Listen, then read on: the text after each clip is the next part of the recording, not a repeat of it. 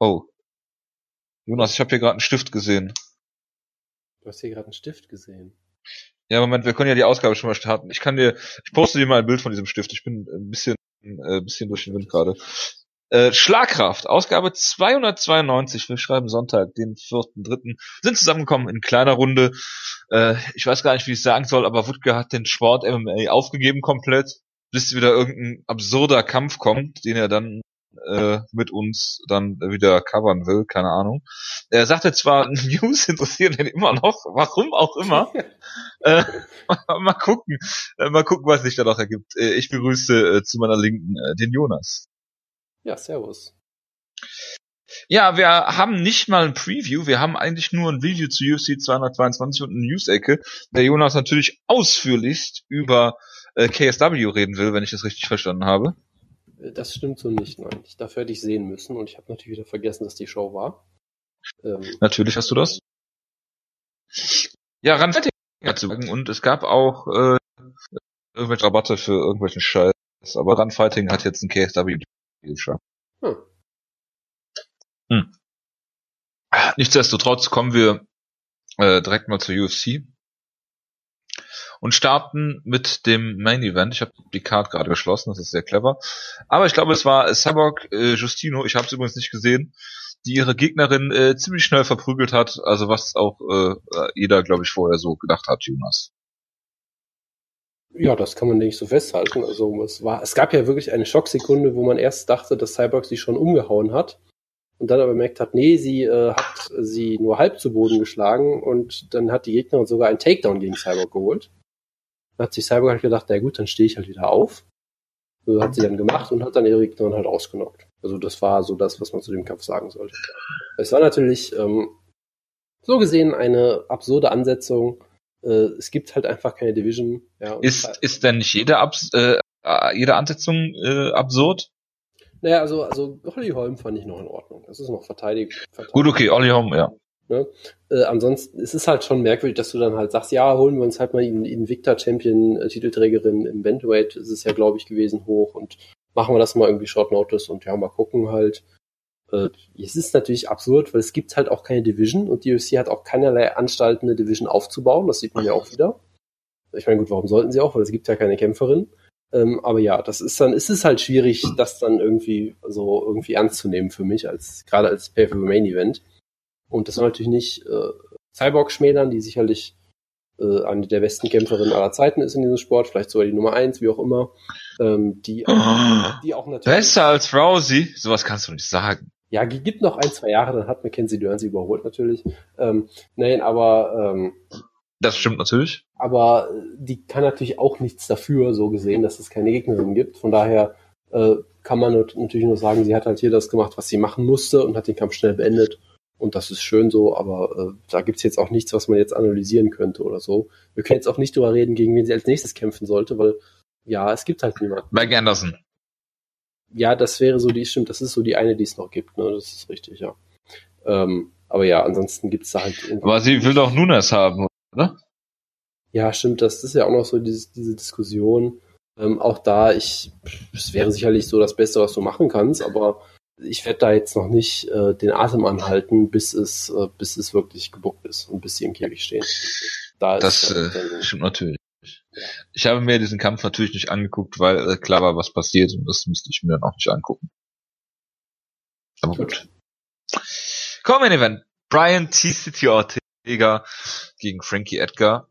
Ähm, ich habe öfter äh, auf Brian Ortega äh, getippt in meinem Leben, wahrscheinlich schon als du, Jonas, weil ähm, er für dich ja immer so ein bisschen zum Radar geflogen ist. Aber dass er äh, Frankie Edgar äh, besiegt. Und dann so habe ich mir natürlich in meinen kühnsten Träumen nicht ausgemalt. Ähm, ich meine, wenn er den Kampf zu Boden genommen hätte und äh, äh, submitted worden wäre, Frankie, dann hätte ich mir das noch denken können und gesagt, okay, schlechter Gameplan. Aber eigentlich hat Frankie Edgar ja alles richtig gemacht. Ähm, er hat den Kampf im Stehen gehalten, er war einigermaßen, er war, er war, ähm, so wie man ihn kennt, in und out, aber das ähm, äh, Brian Ortega im Stand äh, die äh, klareren Wirkungstreffer zeigt, dass er auf einmal einen wunderschönen Jab zeigt, den hat er zwar hin und wieder auch in den anderen Kämpfen gezeigt, ähm, aber hier konnte sich Frankie gut von vom Leib halten und du kannst halt auch nicht sagen, dass Frankie Edgar ähm, hier zu klein ist in dem Kampf und, und Brian Ortega physisch stärker war. Ich meine, äh, Frankie war lange Zeit Lightweight Champion. Ähm, von daher hat das Ortega gut gemacht. Ähm, es war für mich eine ausgeglichene erste Runde, bis dann auf einmal gegen Ende ähm, ein linker Haken voll getroffen hat. Das ist noch ungefähr zehn Sekunden vorm Finish gewesen. Und da war äh, Frankie Edgar voll getroffen und äh, nicht mehr Herr seiner Sinne. Dann gibt es die meisten Kämpfen, ähm, wo das schon mal passiert ist, äh, zum Beispiel der zweite und dritte Gray Maynard Kampf, ähm, konnte sich halt wieder fangen und weiterkämpfen, aber hier hat ihn das völlig äh, so aus dem Konzept gebracht, zumal dann dieser Uppercut dann noch äh, äh, voll getroffen hat und äh, die, ja, die Schläge am Boden waren im Prinzip ähm, dann äh, auch nicht mehr nötig, weil Frankie komplett ausgenockt war und ähm, ja, äh, am Ende haben sich halt alle auf Twitter irgendwie so verhalten, dass es total leid tut für Frankie und sowas ähm, das war so der Tenor mit Max Holloway und, und Conor McGregor, die sich alle dazu geäußert haben. Ähm, auf der einen Seite ist das natürlich richtig, weil Frankie hier diesen Kampf nicht hätte annehmen müssen, äh, gerade weil er eigentlich gegen Max Holloway kämpfen sollte. Ähm, auf der anderen Seite ähm, ist das der erste Non-Title-Kampf, den Frankie Edgar seit, ich glaube, Gray Maynard verliert seit 2008 oder sowas, also seit zehn Jahren. Das ist der erste Kampf, den er verliert gegen jemanden, der halt nicht Gray Maynard, Jose Aldo oder äh, Ben Bendo ist. Ähm, und deshalb sollte man hier vor allen Dingen die Leistung von Brian Ortega in den Vordergrund stellen, weil er das wunderbar gemacht hat. Und ich meine, du wusstest natürlich, dass er ähm, K.O.-Power hat, vom, vom Clay Guida-Kampf zum Beispiel. Du wusstest, äh, dass er wunderbares Jiu-Jitsu hat, ähm, aber dass er hier Frankie Edgar äh, im Stand einfach so K.O. ansatzlos K.O. schlägt, ist natürlich äh, sehr überraschend gewesen. Er hat bisher jeden UFC-Kampf äh, gewonnen. Klar, es gab diesen No-Contest, ähm, den er, den er hatte in seinem ersten UFC-Kampf äh, wegen wegen äh, hier äh, verbotener Substanzen, aber er hat jeden Kampf äh, gewonnen. Ob das äh, Brandau war, wo er hinten lag, äh, in der dritten Runde, ob das Guida war, wo er hinten lag in der dritten Runde. Ähm, von daher, er ist durch alles durchgerannt, was man, was, was man ihm vorgesetzt hat. Und deshalb ist er jetzt natürlich auch legitimer ähm, Titelherausforderer. Ich habe das damals schon gesagt, als sich ähm, Frankie Edgar verletzt hat vor dem Kampf gegen Max Holloway, vor dem ersten Date, was sie eigentlich hatten. Und dann kam Swanson, äh, den, den äh, Kampf gefordert hat gegen äh, äh, gegen Holloway damals. Äh, ich habe gesagt, wenn ihn einer verdient hätte, dann Brian Ortega und das hat er hier nochmal beeindruckend unter Beweis gestellt. Und äh, er ist absolut legitimer Herausforderer. Äh, und ich bin mal gespannt, äh, wie der Kampf dann läuft gegen, äh, gegen Max Holloway, weil ähm, äh, er hat hier keine langweilige Decision gewonnen gegen Frankie Edgar. Er hat hier ganz klar gezeigt, dass er absoluter Number One Contender ist und von daher ist das schon eine Aufgabe, auch für Max Holloway.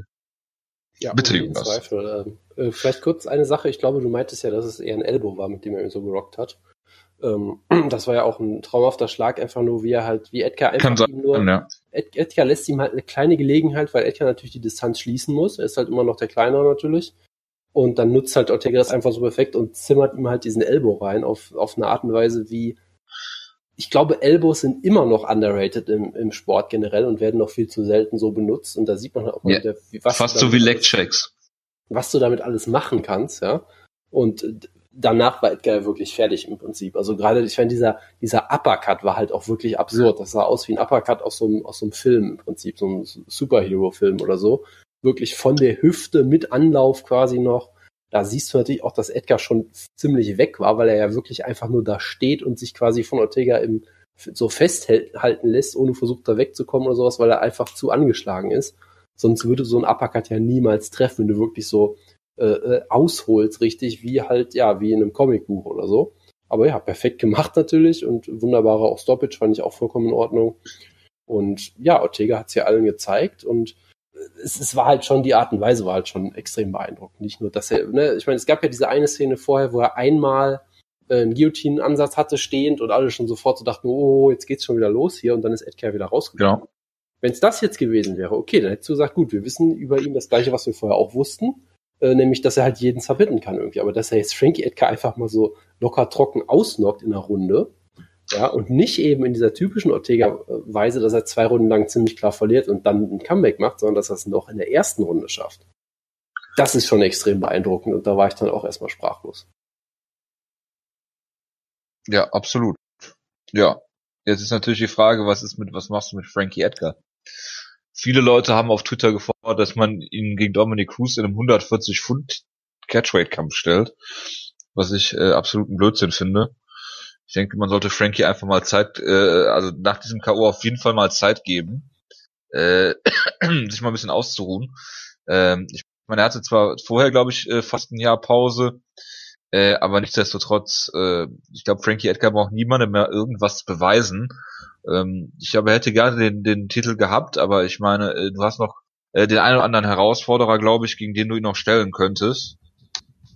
Äh, von daher äh, warten wir da mal ab, was da noch kommt. Und klar, äh, hier äh, Max Holloway gegen T-City ist ja die einzig logische Ansetzung, weil die UFC wäre ja blöd, wenn sie das nicht bucken würde. Ja, auf jeden Fall. Also das ist jetzt absolutes Muss. Ähm, und was man ja auch nochmal sagen sollte, vielleicht was, ähm, ich glaube, Max Holloway auch schon gesagt hat, Frankie Edgar muss man auch nochmal riesig loben, weil der hatte auch keine Verpflichtung oder sonst irgendwas, diesen Kampf anzunehmen und hat es halt natürlich trotzdem gemacht und hat halt dafür jetzt, äh, ja, dafür hat er jetzt, sag ich mal, auch einen hohen Preis bezahlt natürlich und das zeigt halt auch, ja. was Frankie Edgar für ein, für ein legendärer Kämpfer ist, auch einfach nur. Ähm, und ist natürlich sehr ärgerlich für ihn, weil auch diesen Titelkampf hätte ich auch sehr gerne gesehen. Ich hätte auch da auf, ähm, ähm, auf, äh, äh, auf Holloway getippt, klar gegen Edgar, aber trotzdem wäre es natürlich ein Kampf, den man gerne noch gesehen hätte. Aber jetzt ist natürlich, ja, Holloway gegen Ortega, es ist ein absurder Kampf, weil ich immer noch irgendwie denke, okay, das mit Ortega, es kann nicht ewig gut gehen, weil er, ich meine, wie gesagt, er sah hier besser aus als an seinen vorherigen Kämpfen, wo er jetzt nicht zwei Runden deklassiert wurde, aber für mich hatte Edgar den Kampf eigentlich schon ziemlich gut unter Kontrolle bis dahin. Ich denke mal, bei jedem Ortega-Kampf, das kann nicht nochmal gut gehen. Es muss im nächsten Kampf entgleisen. Es muss im nächsten Kampf was passieren, wo es dann nicht mehr klappt. Muss, es kann nicht ewig so weitergehen. Er kann nicht jeden Kampf irgendwie so aus, aus so, so absurdes Finishes rausziehen. Und bisher hat das halt Sie müssen, Sie müssen ihn gegen Connor stellen. Ja. Und er hat, er hat es bisher immer noch geschafft. Und das macht halt diesen Kampf so unfassbar faszinierend. Und äh, ganz ehrlich, ich glaube, es gibt aktuell wenig Kämpfe, die so rein sportlich irgendwie faszinierender sind zwischen diesem unfassbar dynamischen, unterhaltsamen, spektakulären Max Holloway und diesem Brian Ortega, der halt alle Konventionen äh, äh, bricht einfach nur. Der irgendwie mit Hannah Gracie im Corner steht und dann Frankie Edgar ausnockt und, und, und äh, nichts an ihm ergibt irgendeinen Sinn. Ich glaube, für viele Leute hat er weiterhin noch keine einzige Runde in der UFC gewonnen. Ja. Ich glaube, die Runde, wenn die zu Ende gewesen wäre, zehn Sekunden vor dem Knockout, hätte er sie auch verloren. Also er hat noch nie eine Runde irgendwie gewonnen. Sein ganzer Stil ist unfassbar atypisch. Er macht eigentlich keinen Sinn, würde man denken, weil du hörst ja immer wieder, du kannst dich nicht darauf verlassen, dass du einen Finish kriegst. Du musst, sag ich mal, einen soliden Prozess haben, wie du von A zu B kommst, wie du auch Decisions gewinnen kannst, wenn du mal keinen Finish kriegst. Nichts davon hat Brian Ortega und es klappt halt trotzdem immer noch auf diesem unfassbar hohen Niveau. Und es macht überhaupt keinen Sinn und ich finde es unfassbar faszinierend, diesen, diesen Typen zuzusehen. Deshalb freue ich mich natürlich extrem äh, auf diesen Kampf. Natürlich. Dann, äh, Jonas, was hältst du eigentlich von Sean O'Malley? Sean O'Malley ist ein interessanter Charakter, äh, weil er, er hat, er hat halt, er ist halt ein Dana White Hype-Kämpfer. Ja, oder generell. Ja, das macht ihn nicht zu einem interessanten Kämpfer. Was äh, durchaus noch ein schlechteres Label sein könnte als Jonas Halbkämpfer. Ja, frag mal äh, Sage Northcutt. Bei Page Vincent. Ja, ja, also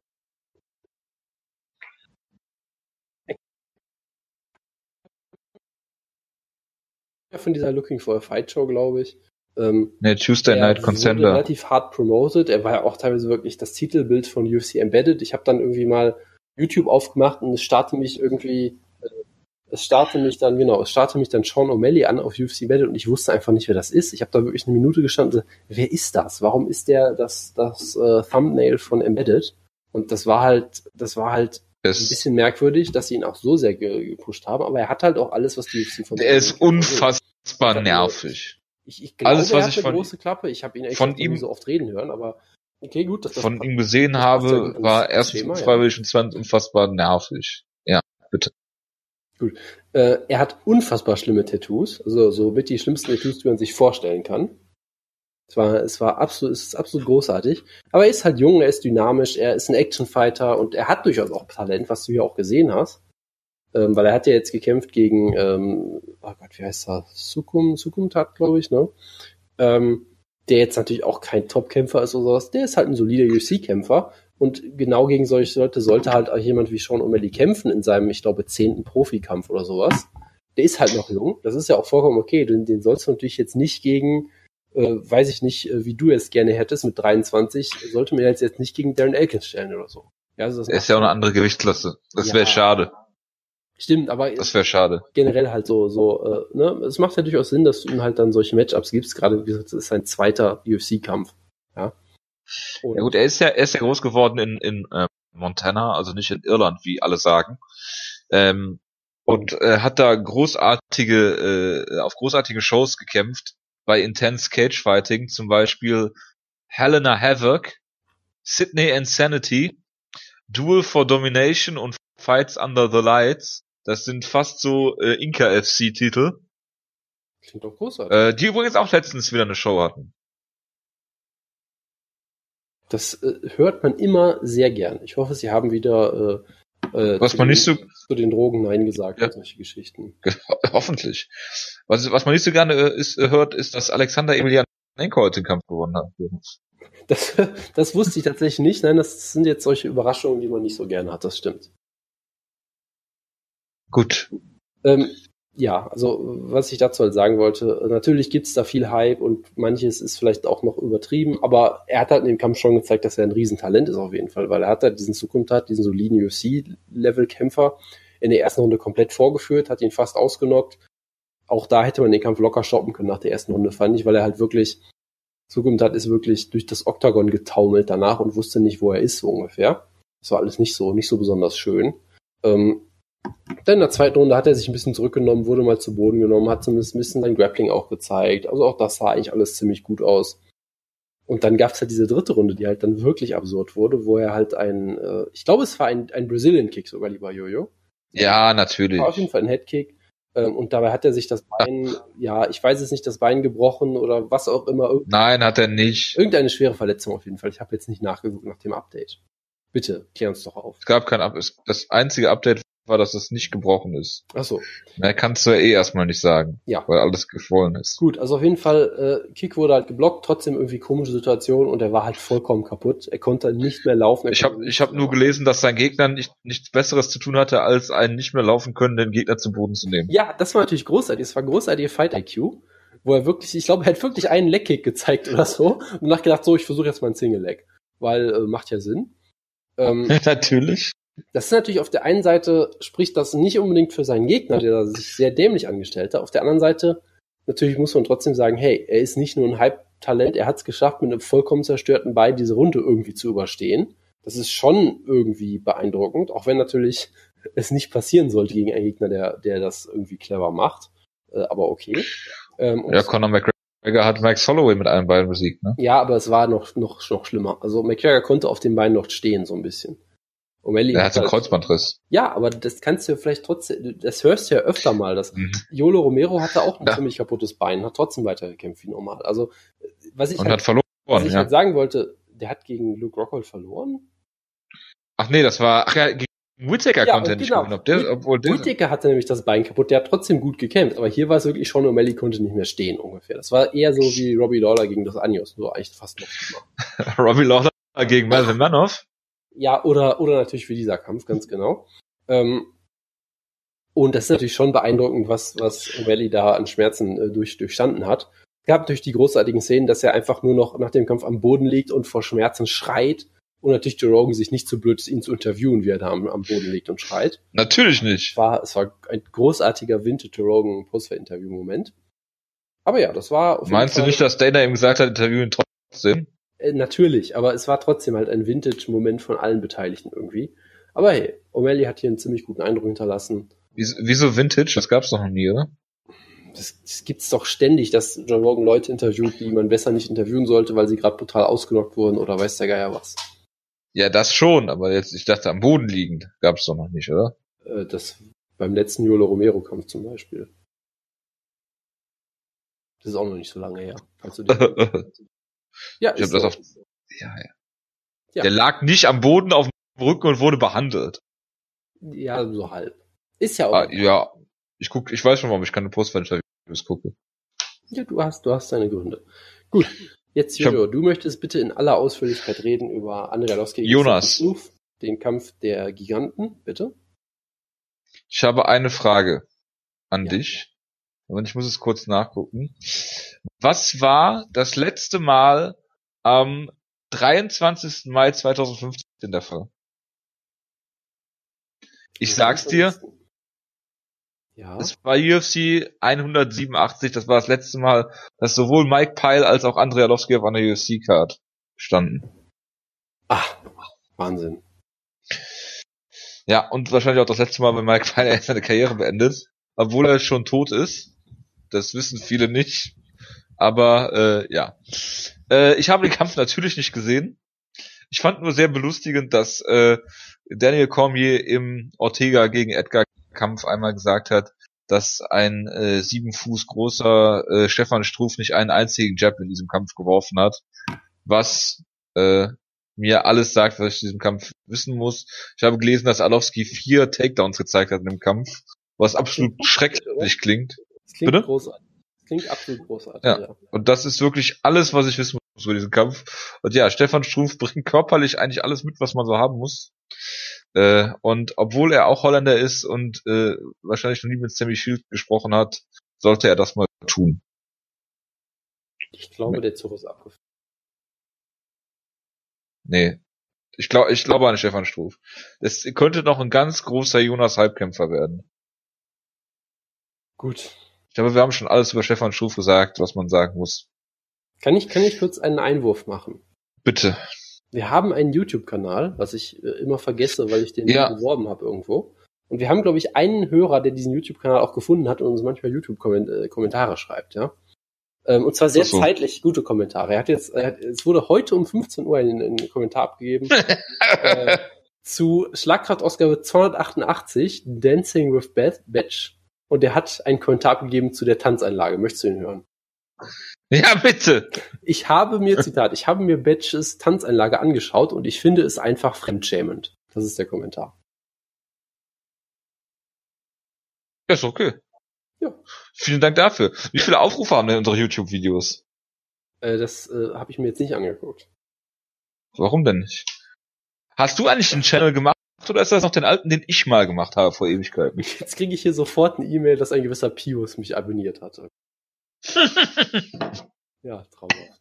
Herzlichen Glückwunsch dazu. Traumhaft. traumhaft. Ja. Ja. Ja, Keine gut. weiteren Fragen. Solange, äh, solange Pius nicht weiter E-Mails an info.schlagkraft.de schickt, ist ja alles gut. Diesmal war's richtig. Gut, äh, Catlin Vieira hat gegen Cat Zingano eine Split Decision gewonnen. Ich habe es mir nicht angeguckt.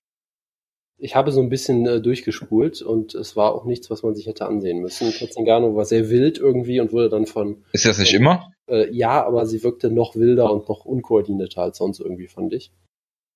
Ähm, Du hast es geguckt? Nein, ich habe mich so ein bisschen durchgespult. Und Okay. ja, sie wurde dann relativ klar besiegt von, von Vieira, die irgend, aus irgendeinem Grund gab es eine Split Decision, die wohl vollkommen falsch war, aber gut, ist ja auch egal. Ähm, ja, und, und Caitlin Vieira macht sich ja durchaus. Ich meine, sie hat jetzt halt Ketzingano äh, besiegt und Sarah McMahon davor, die beide sicherlich auch nicht mehr auf dem Höhepunkt sind und beide äh, ja doch manchmal so eher Aussätze haben in ihren Kämpfen. Äh, aber trotzdem ist das natürlich schon, schon fürs Bantamweight ist es eine brillante Karriere, die sie aktuell dahin legt. Äh, Was sicherlich auch für oder gegen die Division spricht, wie man es nimmt, aber ja, immerhin, immerhin gibt's da mal ein bisschen neues Blut, was ja auch mal ganz schön ist. Genau. Ja, Cat Zingano ist jetzt nur noch drei in ihren letzten äh, drei Kämpfen und äh, ja, mal schauen, wo der Weg dahin geht. Hm? Ich glaube jetzt nicht, dass sie entlassen werden, aber sie sollte schon noch mal einen Kampf gewinnen. Wäre mal eine Maßnahme. Zumal sie ja einen Sieg gegen Amanda Nunes hat. Was man hypen könnte. Aber wenn sie nicht siegt, ist es natürlich äh, schwierig. Gut. Kommen wir zu Mackenzie Dern gegen Ashley Yoda. Jonas, ich hab's nicht gesehen. ja, du hast auch nur so bedingt viel verpasst, glaube ich. Ja, Ähm, weil wenn ich, pass auf, wenn, ich meine, ich, ich will jetzt nicht sagen, dass ich Mackenzie Dern gehypt habe. Also das wirklich nicht, weil ich habe ungefähr ähm, einen, einen, äh, äh, was war das? Irgendwie hast- so ein äh, Gogo Plata Armbar gesehen. Genau.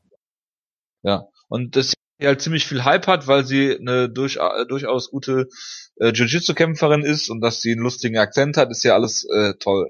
Aber wenn sie dann gegen Ashley Yoda stellen, die wirklich eine Grapplerin ist, eine reine Grapplerin eigentlich, das eigentlich nur dafür gebucht ist, dass sie zu Boden nimmt und ähm, äh, und submittet und das nicht schafft, weil sie einfach schlechte Takedowns oder keine Takedowns hat, was ich auf Twitter gelesen habe, und äh, schlechtes Striking, äh, dann ist das natürlich, äh, ja, ähm, schwierig. Zumal sie jetzt im äh, Strawweight kämpft und dieses Gewicht bei ihren sechs Kämpfen, glaube ich, zweimal verpasst hat oder sowas.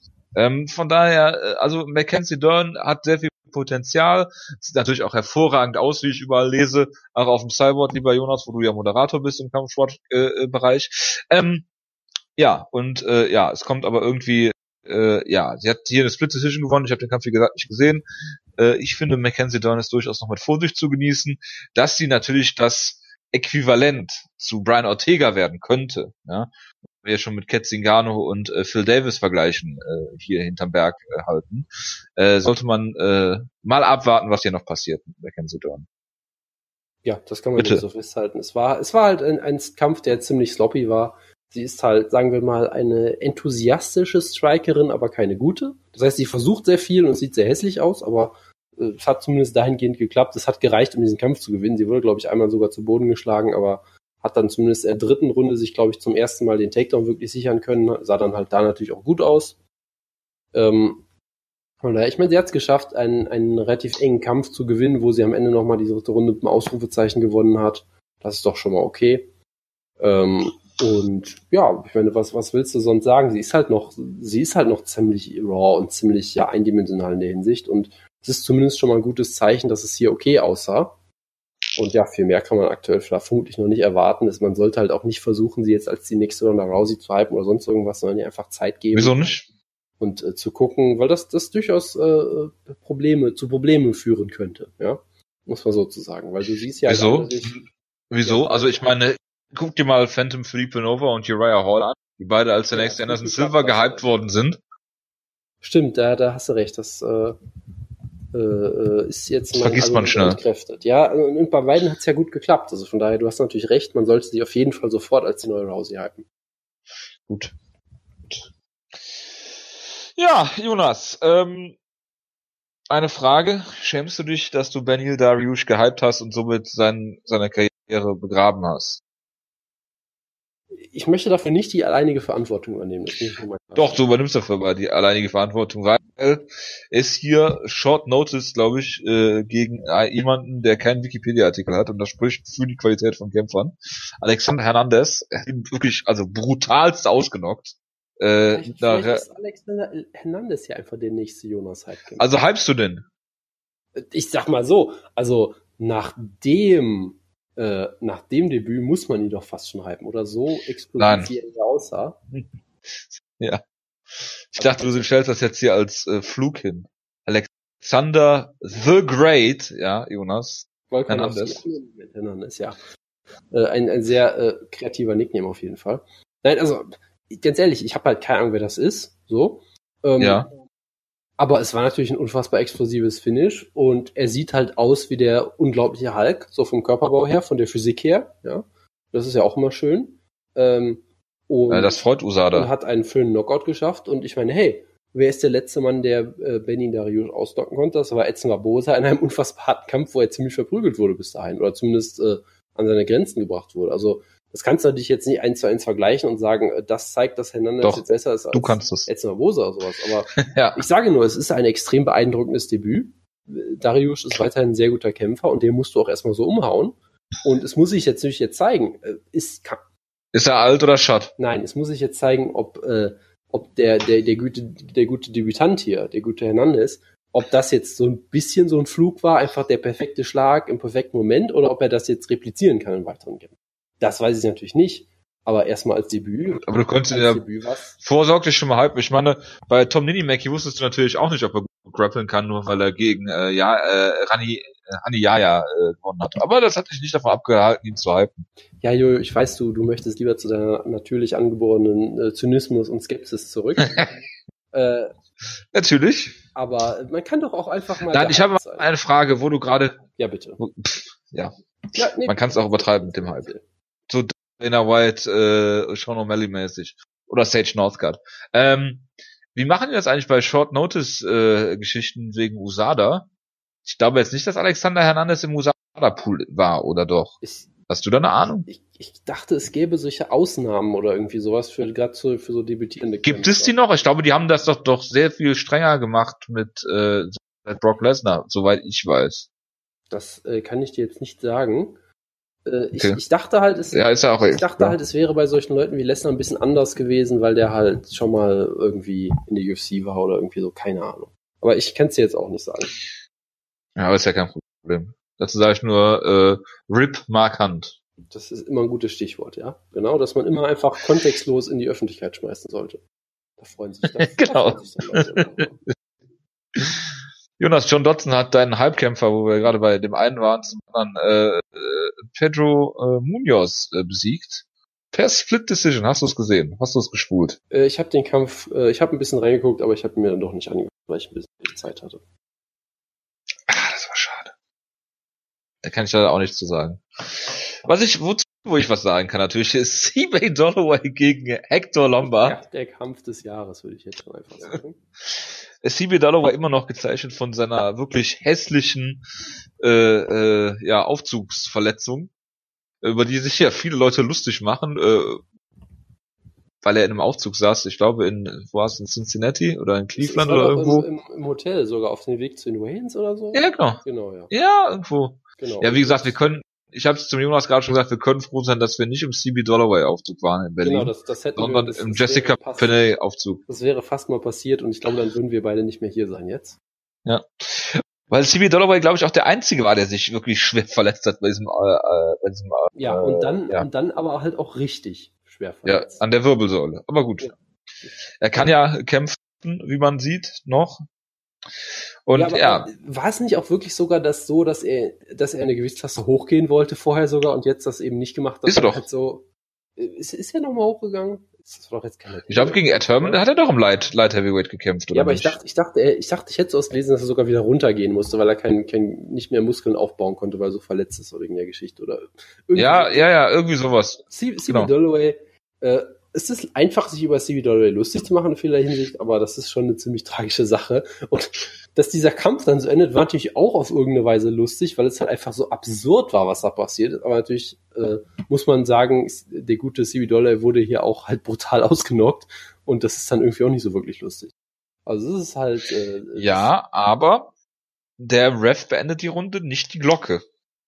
Es ist halt, ich finde es halt, ich finde es wirklich schwierig, weil sich jetzt einfach dahin zu stellen und zu sagen, ja gut, äh, nach dem, nach dem Gong und äh, das war's dann, äh, finde ich auch, äh, es ist halt blöd, weil der Ref macht doch keine Anstalten dahin zu gehen, obwohl es gibt ja extra die äh, 10 Second Notice oder was, 10 Second Warning oder was, äh, damit der Ref halt dementsprechend dazwischen gehen kann, wenn die Glocke ertönt. Und Lombard ist halt in der Kombination, dass er die dann nicht unbedingt abbricht, okay, ob das jetzt äh, gut oder schlecht ist, mag mal dahingestellt sein, aber genauso wie beim Tappen eigentlich, dass nicht der Tap beendet den Kampf, sondern der Ref, ne? Und ähm, ob man da jetzt unbedingt Hector Lombard unsportsmanlike Conduct vorwerfen sollte, pf, kann man natürlich. Hector Lombard ist jetzt auch keine wirklich äh, ja, nette Figur eigentlich. Aber Ja, das ähm, das dass du den also- Kampf äh, aufgrund dieser, auf dieser entstandenen, des entstandenen Stadens nach der Glocke ähm, CB Dolloway dann geben muss, ist auch klar. Weil normalerweise passiert bei Fouls ja eigentlich gar nichts. Ne? Und dass, die, Ja, dass eine das DQ, halt so eklatant. dass, dass das natürlich das richtige Ergebnis ist, ist auch klar. Äh, aber wie gesagt, ich würde hier Hector Lombard jetzt nicht den Vorwurf machen. Ref hat gepennt, ganz klar. In meinen Augen. Ja, also das Ding ist halt auch so ein bisschen, ähm, es gibt halt gewisse Kämpfer, denen man so den Benefit of the Doubt gibt. Und Hector Lombard gehört einfach, glaube ich, nicht dazu. Das ist sicherlich aus manch, in mancher Hinsicht auch unfair, in mancher Hinsicht auch äh, redlich verdient. Ich weiß es nicht genau. Ähm, es war halt, es sah halt für mich schon sehr offensichtlich aus, eigentlich. Aber ist er denn, ist er denn, ist er denn bekannt für äh, Late Punches? ich weiß nicht, ob er konkret für Late Punches bekannt ist, aber er, er wirkt irgendwie so. Ich, ich weiß, ich kann es auch wirklich schwer in Worte fassen, warum. Ich Das ist aber, das ist aber auch schwierig zu bewerten. Ja, ich meine, wenn Paul Harris eine Submission zu lange hält, das ist halt was anderes, als wenn äh, Lombard halt eine Sekunde nach dem Buzzer oder eine halbe Sekunde nach dem Buzzer schlägt. Ne? Ja, ich meine, ich habe mich jetzt auch, auch nicht groß aufgeregt über Jose Aldo, der es gegen Chad Mendes gemacht hat. Ich glaube das schon, dass es bei Lombard noch Oder der Randomie gegen Home. Ja, also ich glaube schon, dass es bei Lombard noch ein bisschen später war irgendwie. Äh, aber gut. Ähm, und ich weiß halt auch nicht. Und das Ding ist halt auch, ähm, es, es, es ist halt manchmal so das Problem, es gibt durchaus Situationen, wo es dann selbst der Ref nachher gesagt hat, er hat selber die, die Glocke nicht ge gehört, weil der, weil die, weil, weil es so laut war in der Arena. Das glaube ich in dem Fall irgendwie auch nicht so ein bisschen, weil. Bei einem Vorkampf? Ja, es war halt leise und die Leute haben leicht, leicht geboot, so ein bisschen. Das ist halt so ein bisschen das Problem. Aber bei, bei, bei so einem, bei so einem äh, hitzigen Titelkampf Aldo gegen Chad Mendes in Brasilien kann ich mir zum Beispiel durchaus vorstellen, dass da so laut ist, dass du selber nichts mehr hörst. Hier ist es halt schwierig. Ähm, aber ja, es ist immer, es ist immer einfach, dann zu sagen, Lombard ist ein dreckiger Kämpfer und das ist alles okay. Genauso gut kannst du halt auch sagen, ja, der, Groß, der größte Teil des Schadens ist halt schon auf dem Ref, der halt auch dazwischen gehen muss. Der kann da nicht einfach so rumstehen. Ja, du kannst natürlich argumentieren, hey, Lombard hat, Lombard hat die Kombination angefangen zu schlagen. Also das waren ja, glaube ich, zwei Schläge, ja genau. Kannst ja. argumentieren, dass er schon angefangen hat, den ersten zu schlagen, als die Glocke tönt und dann nicht mehr sich abbremst es ist schwierig. Es ist schwierig. Also mein erster Instinkt war auch, mich kaputt zu lachen, zu sagen, Gott ist Hector Lombard ein Arsch. Aber es ist dann, glaube ich, etwas komplizierter noch in der Realität. Die eine Sache, die man, glaube ich, festhalten muss, Stevie Dolloway war ziemlich ausgenockt. Und ähm, die Szenen nach dem, danach, wo der Ref dann irgendwie noch äh, entscheiden möchte, ob Stevie Dolloway vielleicht nicht doch weiterkämpfen kann, während seine Augen sich die ganze Zeit gefühlt im Kreis drehen und der nicht weiß, wo er ist. Ähm, ja, also ich glaube, wir können sehr froh sein, dass der Kampf wenigstens nicht noch weiterging, weil das hätte ich manchen Refs auch noch zugetraut. Ja, denn ich bin mir ziemlich sicher, dann hätte Hector Lombard den Kampf trotzdem verloren. Hector Lombard hätte das geschafft. Er, hätte, er, hätte, er hat seine ganze Cardio mit, diesem, mit dieser Kombination äh, aufgebaut. ja, genau. Hector Lombard. 3 und 6 in der UFC. Das ist auch eine sehr schöne Geschichte. Da müssten wir eigentlich noch mal zu dem Tim Boach Kampf befragen. Äh, ja. Apropos Wutke, Zack Otto hat Mike Pyle sehr brutal ausgenockt. Ja, Mehr habe ich dazu nicht zu sagen. Nicht angeguckt, weil es schon klar war, dass das passiert. Mike Pyle sollte seine Karriere beenden, will er jetzt auch tun. Das ist sehr gut. Er ist halt, ich meine, er hat ja auch seine, äh, seine, seine, seinen zweiten Frühling oder seinen dritten oder vierten Frühling geschafft mit alt, im Alter von, weiß nicht, 37 oder so, wo er auf einmal einige Leute besiegt hat, dann von mit Blauen äh, zerstört wurde und so. Aber in den letzten Jahren war es einfach nur noch schade anzusehen. Es hat keinen Spaß mehr gemacht. Und er wurde halt. Ja, er ist ja Trainingsweltmeister. Joe Rogan lobt ihn ja immer über den grünen Klee, dass er der beste, beste Grappler bei Extreme Couture war lange Zeit unter Grappling Coach und so weiter. Irgendwann ist er nach Dänemark gegangen, aus unerfindlichen Gründen, habe ich auf Twitter gelesen. Äh, ja, Mike Pyle. Wir werden ihn immer in guter Erinnerung äh, behalten. Und er würde hier natürlich auch genamedrop, solange Andrialowski noch kämpft, äh, äh, bestimmt noch einige weitere Jahre. Also hoffentlich nicht mehr so lange, willst du damit sagen. Cody Stammen hat äh, Brian Caraway hier besiegt per Split Decision. Ich habe es natürlich nicht gesehen. Ähm, aber er hat es geschafft, bis auf einen, glaube ich, alle Takedowns von Brian Caraway zu stoppen, was äh, schon ja, eine gewisse Aussage. Es, es waren 18 oder so, glaube ich. Das war schon. Ja, 18, 18 von 19 hat er gestoppt. Und ja, das, äh, ich meine, man kann viel über Brian Caraway sagen, aber er hat durchaus gute Takedowns. Äh, von daher äh, ja, Cody Stamman hat jetzt zwei Siege, einmal gegen das von Jonas unendlich gehypte äh, Team Schlagkrafttalent Dom.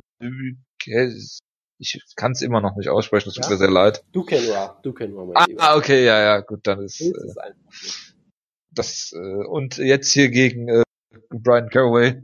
Beide Split Decisions, das klingt sehr absurd und lustig. Und äh, ja, warten wir mal ab, was äh, da, äh, wie der Weg da weitergeht. Sollte man auf jeden Fall im Auge behalten.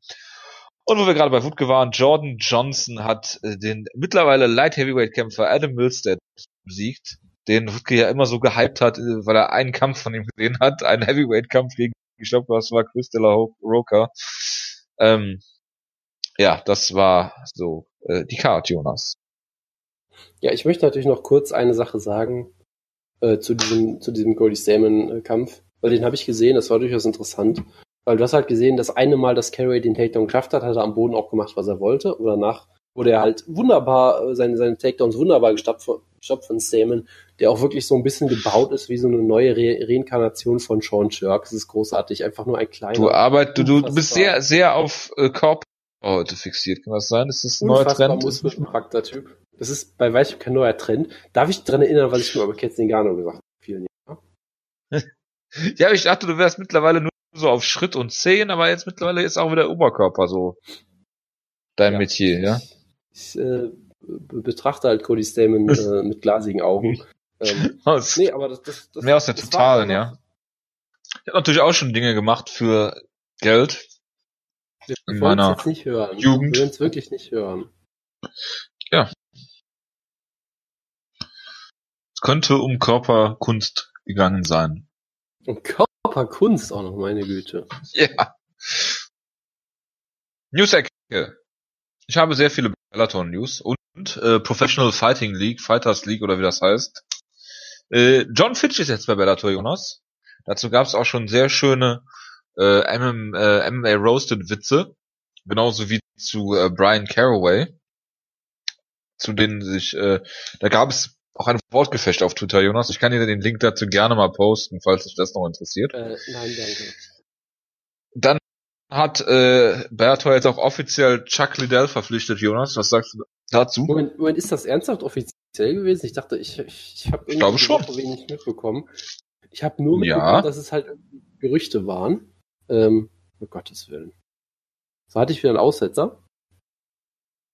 Du hast immer Aussetzer, auch wenn du redest. Äh, das ist sicherlich nochmal ein anderes Thema, ja, aber ich hatte noch nicht noch nichts Offizielles dazu gehört. Wenn das jetzt offiziell ist, ist es natürlich noch äh, deprimierender als sowieso schon. Aber äh, ja. Also ich glaube, ich glaube, es ist. Wir, wir machen es offiziell, das ist ja auch egal. Äh, ja, it's still a possibility, bla bla, das übliche. Ich nehme an, dass er bald bei Bellator gegen Tito Ortiz kämpfen wird. Oder gegen äh, Ken Shamrock. Es ist eh egal, Wutke wird dafür zurückkommen, selbstverständlich, und äh, da freue ich mich auch schon drauf. Oder nicht, Jonas? Freust du dich nicht darauf? Äh, nicht wirklich, nein. Schade. Äh, Will Brooks ist von der UFC entlassen worden, einer der ja, schlechtesten Runs nach Bellator. Ich meine, wenn wir gerade über Hector Lombard geredet haben, der 3 und 6 ist in seiner UFC-Karriere, äh, ja, Will Brooks, äh, ja. Reden wir nicht länger drüber. Reden wir über John Jones, Jonas. Der hatte äh, eine äh, Anhörung vor äh, der äh, California State Athletic Commission, wo sowohl er als auch sein äh, Manager, den du ja sehr magst, Mike Kawa, Aber sowas Äh, zu- zu Wort gekommen sind. Äh, man hat ihm jetzt seine Lizenz entzogen, glaube ich, und äh, 205.000 Euro äh, Dollar Strafe hat er bekommen, wenn ich mich nicht irre. Aber er kann bald wieder kämpfen, wenn ich, oder er kann, äh, wie soll man sagen, er kann sich bald wieder um eine Lizenz bewerben. Also er ist jetzt nicht mehr so gesperrt, wie das eigentlich der Fall wäre. Aber irgendeiner von den Offiziellen hat auch gesagt, er hätte eigentlich nicht positiv, getestet werden sollen. Gibt es jetzt ein Grudge-Match gegen Daniel Cormier, nachdem er gegen Stipe gekämpft hat? Also äh, ganz ehrlich, ich, ich habe das so äh, auf Twitter so ein bisschen mitbekommen, als ich halt aufgewacht bin wieder mal. Ich bin halt nicht zu Rip markant aufgewacht, sondern eher so zu Immerhin. ähm, und es las sich einfach wieder wie so eine unfassbare Shitshow, dass ich alle News dazu einfach ignoriert habe. Ich habe das Einzige mitbekommen habe, ist, dass er zugegeben hat, dass Melky Cover irgendwelche Unterschriften von ihm gefälscht hat und das irgendwie seine Mal- Verteidigungsstrategie scheinbar Genau. war. Äh, Malki Kawa es- hat es seine gab da- Unterschrift es- nachgemacht. es, es gab dann noch einen sehr schönen Moment, wo dann, glaube ich, dieses All Elbows Team das Ganze sogar gefilmt hat und die haben natürlich in diesem Moment wunderbar rausgezoomt. Man hat halt nur diesen Screen Cap gesehen, wie John Jones das gerade gesagt hat und Melky Cover diesen riesigen Facepalm machte direkt hinter ihm. Das war eine großartige Szene. Äh, viel mehr habe ich dazu wirklich mitbekommen, weil ich das alles so deprimierend und dämlich fand. Aber ja, nach allem, was ich gehört habe, John Jones hatte jetzt lange Zeit, sich vorzubereiten auf dieses Hearing. Und er hat es scheinbar gemacht, indem er gesagt hat, ja, ja, wir haben Unterschriften gefälscht und ich habe mir die ganzen Dokumente gar nicht angeguckt, die ich mir angucken sollte. Und mein Manager hat das für mich unterschrieben und hat sich einfach scheinbar unfassbar dämlich angestellt. Und jetzt kann man mal gucken, was dabei rauskommt. Aber es klang wieder wie eine absolute Shitshow ohne Ende. Und das ist auch das, was wir von diesem Sport haben wollen. Das ist das, was wir hier auch in den Wochen, in denen wir senden, liefern, eine absolute Shitshow. Äh, KSW ist nicht gerade für Shitshows bekannt, Jonas. Du äh, möchtest natürlich einige Dinge dazu noch sagen.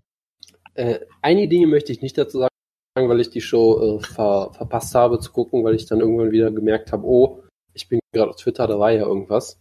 Ähm, es ist Du immer so Twitter. bisschen, es ist halt immer so ein bisschen schade, weil KSW macht halt schon ein großes Spektakel und die schaffen es durchaus so ein bisschen wie Ryzen, Kämpfe auch irgendwie spektakulär zu machen und aus wenig viel rauszuholen. Ja.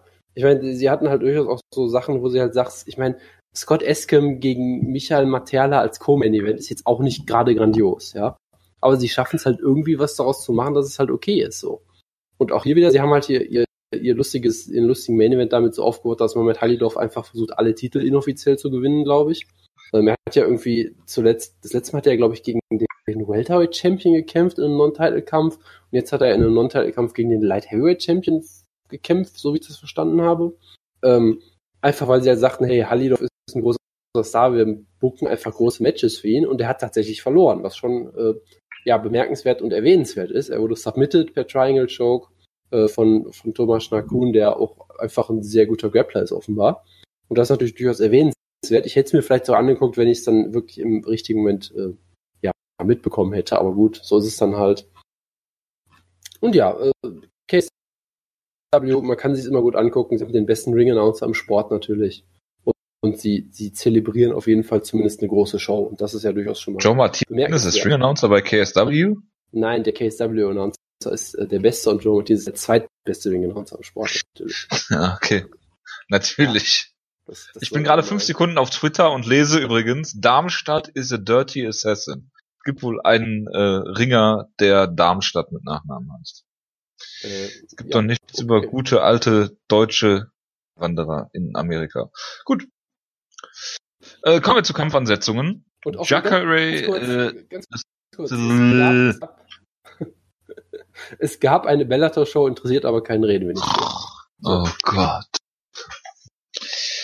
Jacare D'Souza, der natürlich nicht so heißt, aber Wutke äh, ist natürlich ständig noch unter uns, auch wenn er nicht unter uns ist gerade, genauso wenig wie Mark Hunt natürlich. Ähm, also, also äh, Jojo, was du, was, was du eigentlich sagen willst, ist damit Repo, äh, oder was? Ja.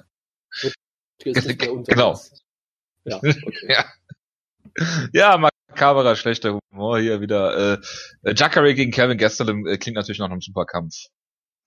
Äh, haben sie äh, Amanda Nunes, wo äh, buchen sie jetzt gegen äh, Rocky Pennington, soweit nichts Ungewöhnliches, Vitor gegen Lioto, soweit so traurig. Äh, Claudia Gadelia gegen Carla Espasa haben sie gebucht. Dann haben wir natürlich noch Artem Lobov gegen Alex Caceres. Äh, Großartiger Joseph, Fall, ja. ja. Joseph Benavides gegen Sergio Pettis und bei Rising gibt's Koji, äh, Koji Origuchi gegen Ian McCall. Ja, ist doch wunderbar. Also Ryzen hat generell viel bekannt gegeben. Ähm, ich habe jetzt auch nicht oh mehr Gott. auf dem Schirm, weil ich, ich bin halt ja, schade. Beauftragte. Ja, es ist sehr schade. Nee. haben wir ja keinen mehr. Wir haben, glaube ich, wirklich die äh, Shows für den, den ganzen Rest des Jahres, glaube ich, sogar angekündigt. Und sie wollen, glaube ich, ich glaube, sie wollen wirklich diesmal nur eine Jahr-Endshow machen. Ähm, Nein! Skandal. Halt irgendwie drei Shows über den Sommer verteilt oder irgendwie sowas, was äh, ich ein bisschen merkwürdig Oh, dann finde. sehen wir Wutke vielleicht noch wieder. Ja, es ist halt, ist halt echt interessant, äh, weil sie halt, ähm, äh, ja, sie haben halt, wie gesagt, die eine Show, dafür haben sie halt jetzt äh, ihre Matchups angekündigt. Ähm, und dann gibt's halt noch eine, lass mich kurz gucken, genau, am 12. August sind sie in Nagoya, äh, am 29. Juli in Saitama, am 6. Mai, das ist ja die nächste Show, dann in der Marinemesse Fukuoka mal wieder mit, ja, äh, Horiguchi gegen McCall. Und dann haben sie halt tatsächlich nur äh, nee, doch, es gibt, ja doch, nur am 31. Dezember bisher wurde eine Show angekündigt für, für das ganze Year-Ending, was dann schon äh, ein interessanter äh, Wechsel ist von den bisherigen Sachen. Ähm, genau. Ich hatte kurz überlegt, äh, ob ich zu einer dieser Shows in Japan bin, aber äh, ich vermute, dass das nicht klappen wird, weil sie Head-to-Head -head mit dem D1 Climax Finale gehen, was natürlich eine, eine Frechheit ist, ja. Also wenn, wenn, wenn, das, wenn das D1 Climax Finale im Nippon Budokan stattfindet, ja, dann muss, dann kann man doch nicht Head-to-Head -head Ryzen machen in Nagoya. Das ist eine Travestie, das ist ekelhaft. Das kann ich nicht unterstützen. So, ähm, aber ich habe gerade, ich habe gerade schrecklicherweise ein äh, Déjà-vu, aber gut. Zu was? Zum Nippon Budokan. Ja, da kann man viele Déjà-vus haben. Ja. Das ist eine legendäre Arena. Ja, die Heimat, Apropos die Heimat legendäre Arena. Jonas. Ja. Hast du mitgekriegt, wo GMC 16 stattfindet? Ich, ich, wusste nicht, dass es GMC noch gibt, also habe ich das nicht mitbekommen. Nein.